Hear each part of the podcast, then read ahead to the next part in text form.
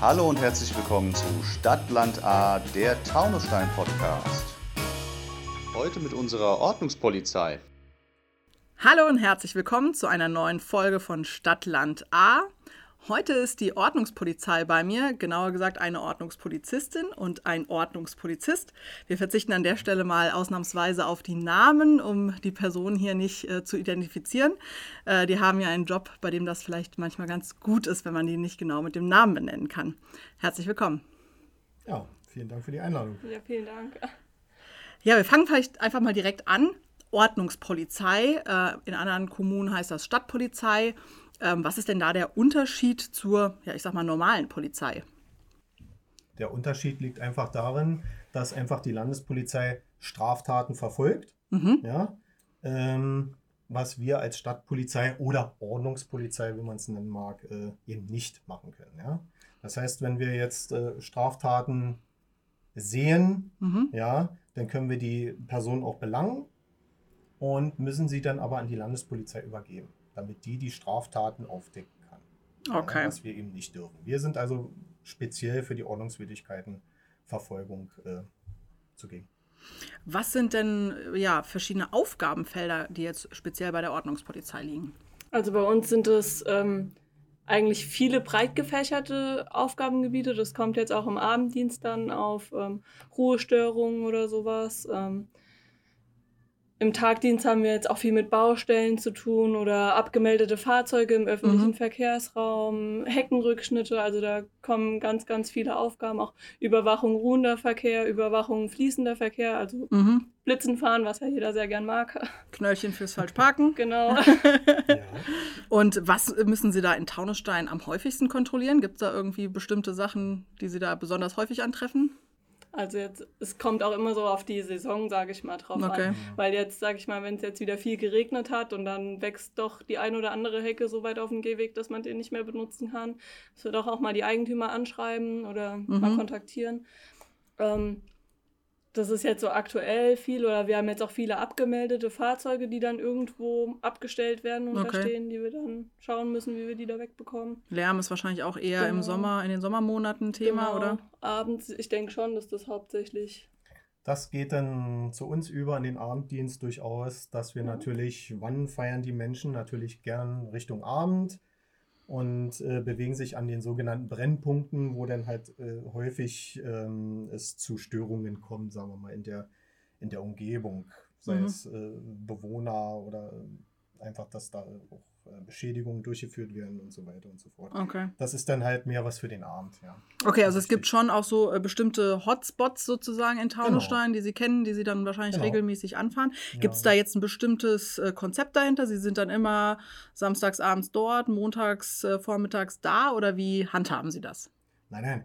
Wir sind ja in einem Zyklus, wo wir halt äh, einen, ja, sagen wir mal, einen laufenden Dienstplan haben, der äh, sich wöchentlich ändert, so dass man also nicht äh, an Punkt A oder Punkt B an jenem Tag wieder anzutreffen ist. Ähm, deshalb ähm, zirkuliert das bei uns schon. Ja. Okay, also man hat keine Chance herauszu genau. das Muster zu erkennen Richtig. und dann äh, ja. sozusagen zu den anderen Zeiten genau. da zu sein.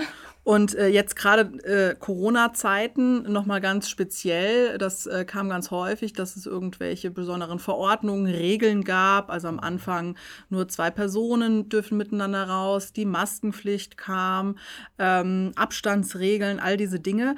Und ähm, ja, dann hieß es immer ganz schnell, das äh, kontrollieren dann die Ordnungskräfte und da sind Sie natürlich dann äh, an vorderster Front sozusagen.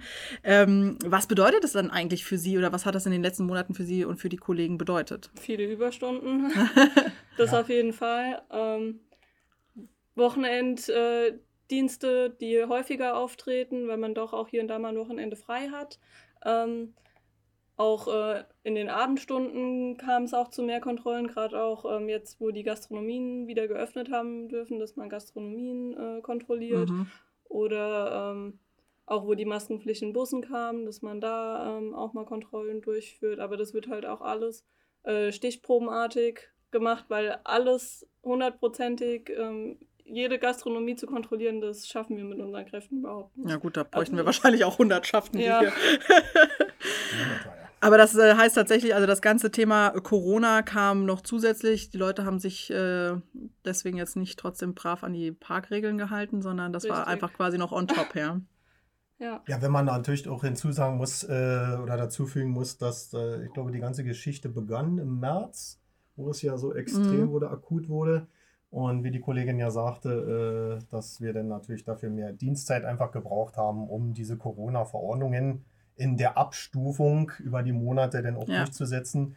Und man muss dann aber auch da noch hinzufügen, dass ähm, äh, für uns die Arbeit eigentlich erschwert wurde. Das betrifft natürlich die Landespolizei genauso wie uns auch, dass einfach ähm, durch die monatliche Herabstufung der Sanktionen für uns die Kontrollen immer schwerer wurden wie Sie also angedeutet hatten, Zweiergruppen, Fünfergruppen, Zehnergruppen, zwei Haushalte dürfen sich treffen. Das in der Öffentlichkeit. Das zu verfolgen, finde ich, ist, ist eine äh, schwere Angelegenheit. Und dann ab mhm. April kam ja dann der Bußgeldkatalog äh, ja noch dazu, wo wir dann sowieso die Schwierigkeit hatten, äh, das auseinanderzuhalten. Äh, wir haben durchaus Bußgelder verhangen.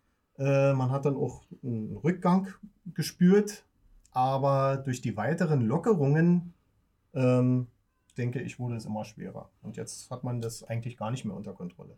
Wer also ob sich jetzt zehn Leute jetzt treffen, bewegt, dürfen die zusammen oder nicht. Gehört, und ja. ist halt eine schwierige Angelegenheit. Nicht mehr ganz so offensichtlich, als man wenn sich zwei Leute oder man, drei Leute aufhalten und nur zwei dürfen. Man kann das nicht mehr so richtig fassen, dieses Thema. Ja. Ja. Vor, allen Dingen, vor allen Dingen, ähm, wenn man jetzt eine Gruppe kontrolliert und man sieht, das sind jetzt neun Leute oder zehn Leute, ähm, man muss ja jeden kontrollieren. Man muss zurückverfolgen, wie viele Haushalte sind es, wie viele Personen mm. sind es. Wenn es jetzt 15 Leute sind, sind die aus zwei Haushalten vielleicht, die groß sind. Ja. Also die Kontrolle an sich dauert halt auch länger, wie wenn man jetzt drei Personen antrifft und sagt, hey, ihr dürft nur zu zweit das sein. Das ist klar. Ja, also Gut, also ich meine, auch da äh, hilft nur, dass sich natürlich auch jeder da mit äh, selbst in die Verantwortung nimmt, um die Ausbreitung des Virus äh, zu richtig. unterbinden ja. und dann an die Spielregeln, die aktuell gelten, auch hält. Ähm, es gibt ja gerne mal den Vorwurf, äh, dass man äh, sie gar nicht sieht oder dass sie da nicht präsent sind.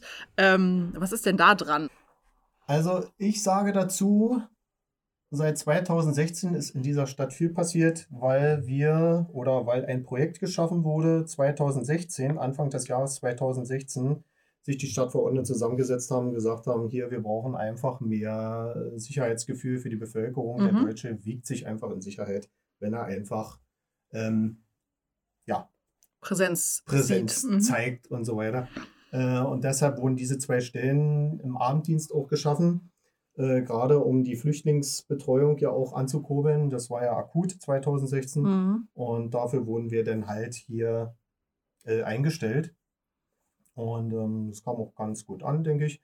Ähm, Jetzt haben wir natürlich das Problem, dass äh, auch aus anderen Städten sich hier Leute ansiedeln, also heranwachsende Jugendliche, wie man sie nennen mag, äh, die also aus Wiesbaden, Aarbergen, Itstein sich hier versammeln.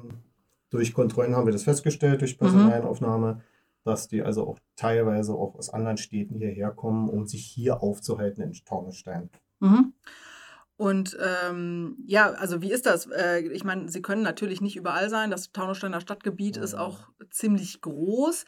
Und ich meine, wahrscheinlich laufen Sie ja auch jetzt nicht die ganze Zeit äh, durch das Stadtgebiet, sodass man Sie immer sehen kann, oder? Also ja, also es ist schon so, ich sag mal, wenn jetzt ein äh, Platz ist, der ähm, vielleicht auch ähm, stark besucht ist oder so, dass man da nochmal aussteigt und mal drüber läuft und nochmal schaut. Ja, da gibt es schon bestimmte Plätze, wo wir auch drüber laufen. Mhm. Ähm, aber es ist jetzt schon ein Unterschied, ob man jetzt eine Kontrolle ähm, in Neuhof hat und muss dann von Neuhof nach Bleidenstadt. Also da müssen wir ja schon fahren. Und ähm, auch wenn jetzt der Bürger mal sagt, er sieht uns nicht, wir haben einen Streifenwagen, mit dem wir durchs Stadtgebiet fahren, mhm. aber wir haben auch Zivilfahrzeuge, mit denen wir durchs Stadtgebiet fahren. Also wir sind schon vor Ort und wir versuchen auch alles, ähm, dass wir ähm, die ganzen Kontrollen auch äh, abarbeiten können und dass wir wirklich ähm, überall mal waren, wenn wir im Dienst sind. Mhm. Also, dass wir wirklich auch jeden Stadtteil mal angefahren sind. Ja. Und äh, man, man kann auch ruhig noch sagen, dass äh, also vor der, dieser Corona-Krise ähm, sich hier auch ähm, diese sogenannten Hotspots gebildet haben, hier auch am Rathaus, im Rathaus, in der Tiefgarage, überall, wo es dann also auch zu, zu Brandalarmierungen kam, weil mhm. die einfach ausgelöst wurden und die Feuerwehr anrücken musste nachts. Und äh, ich denke einfach, dass das durch, durch, durch Videoüberwachung und unsere Präsenz deutlich besser geworden ist. Also ja. es, ist, es hat sich hier stark beruhigt. Ja. Okay, soll ja auch nochmal ausgebaut werden, das ganze Thema genau. der äh, Ordnungskräfte und der Präsenz. Genau. Ähm, wie gehen die Menschen denn mit Ihnen um, wenn Sie jetzt, also Sie haben ja dann durchaus auch den Job äh, sozusagen, äh, eben wenn was schief läuft, die Leute darauf anzusprechen, im Prinzip auch Ordnungsgelder dann äh, zu verhängen. Ähm, das heißt, wenn man mit ihnen in Kontakt kommt, meistens das halt, weil man irgendwie was falsch gemacht hat.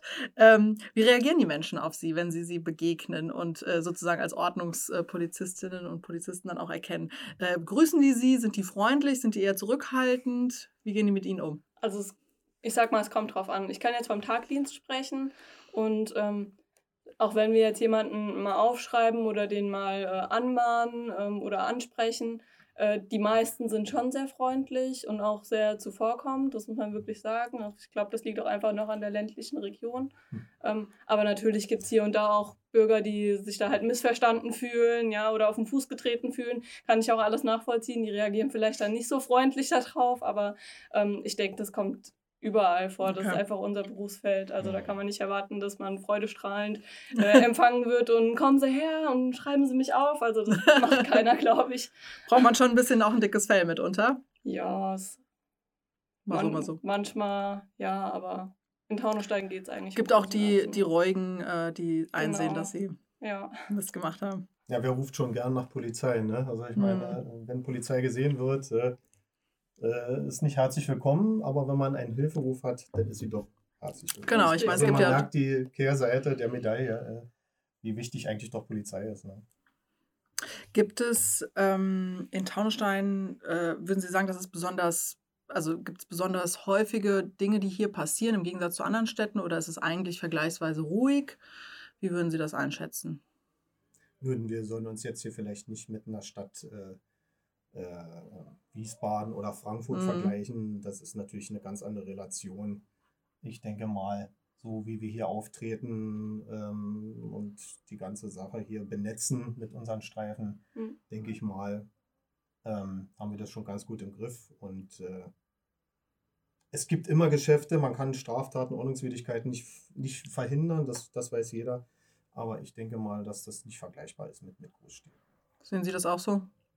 Ja, also man kann keine Stadt mit einer anderen Stadt vergleichen. Da ist einfach jede Stadt oder jede Kommune oder Gemeinde ähm, einfach individuell.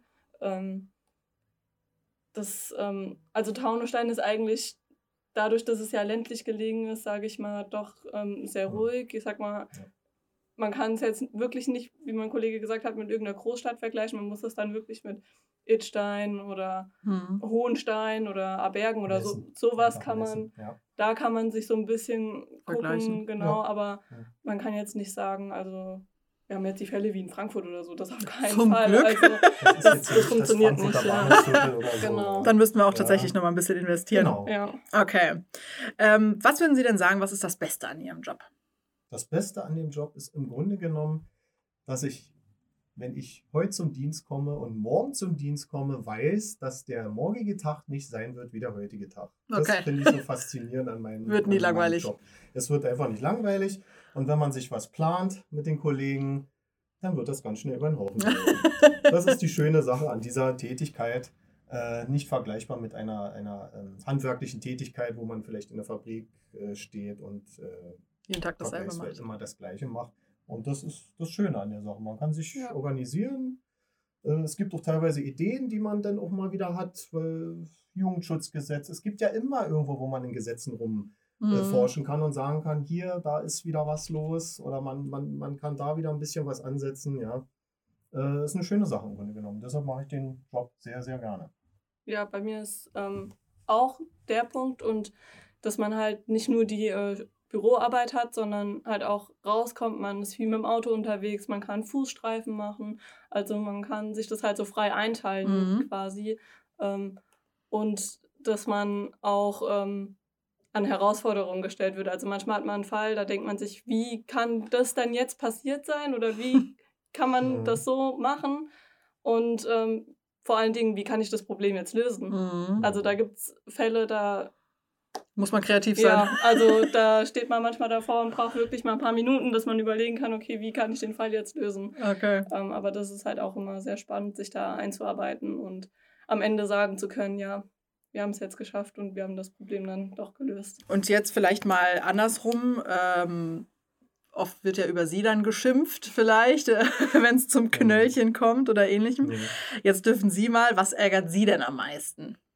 Also jetzt so in dem Berufsfeld gibt es jetzt eigentlich nichts, wo ich sage, das ärgert mich, weil man das auch einfach nicht so mit nach Hause nimmt. Man ist ja Uniformträger und alles, was so gegen einen gesagt wird, das geht ja nicht gegen mich persönlich oder auch gegen meinen Kollegen persönlich, mhm. sondern das geht halt gegen den Uniformträger und der ist ja ersetzbar. Also da könnte jetzt jeder Mensch drin sein in dieser Uniform, das geht ja gegen die Uniform. Also wichtig ist nicht persönlich genau. zu nehmen, sondern Genau. Nee, das ist ganz wichtig an dem Beruf. Sonst kann man den Beruf nicht ausüben. Also jedenfalls nicht dauerhaft. Wenn man sich das zu Herzen nimmt, da. Das, mhm. was dienstlich passiert, sollte man privat nicht mit nach Hause nehmen. Das ist ganz, ganz wichtig. Das mhm. muss man vielleicht auch lernen, erst über die Jahre, aber es ist lernbar. Ich habe mhm. das auch geschafft. ja. Vielleicht zum Schluss, was würden Sie sich denn als Ordnungspolizistin oder als Ordnungspolizist hier in Taunusstein auch von den Taunussteinerinnen wünschen oder von den Taunussteinern? Gibt es da was? Ich denke, es gibt keine Wünsche, sondern einfach so annehmen, wie wir sind, wie wir auftreten, dass sie das Gefühl haben, dass wir für den Taunussteiner Bürger da sind. Äh, ich denke, das ist die Hauptaufgabe und äh, ich glaube, da braucht man nicht auch von Wünschen reden. Ja? Einfach so, wie es ist. Ja? Und dann darf jeder zufrieden sein. Gut und respektvoll miteinander umgehen. Genau. Wichtig. Polizei genau. als Freund und Helfer wahrnehmen. So ist es. Wir ja. wollen ja auch für den Bürger da sein und wir wollen ja jetzt nicht nur äh, irgendwelche Gesetze durchboxen, sondern wir wollen ja eine optimale Lösung auch finden. Und wenn man uns da auch die Möglichkeit gibt und sagt, hier, wie können wir das Problem vielleicht zusammenlösen, dass mhm. für jeden ein bisschen eine Einbuße ist oder so, ja. ähm, dafür sind wir auch gern bereit. Also wir sind zwar Uniformträger, aber wir sind auch Menschen und mit uns kann man auch ganz normal sprechen. Was für ein hervorragendes Schlusswort. Äh, ich danke Ihnen beiden ganz herzlich für Ihre Zeit und für den interessanten Einblick in Ihren spannenden Job. Ja, vielen Dank. Gerne. Danke Gerne, auch. ja. Das war Stadtland A, der Taunusstein Podcast.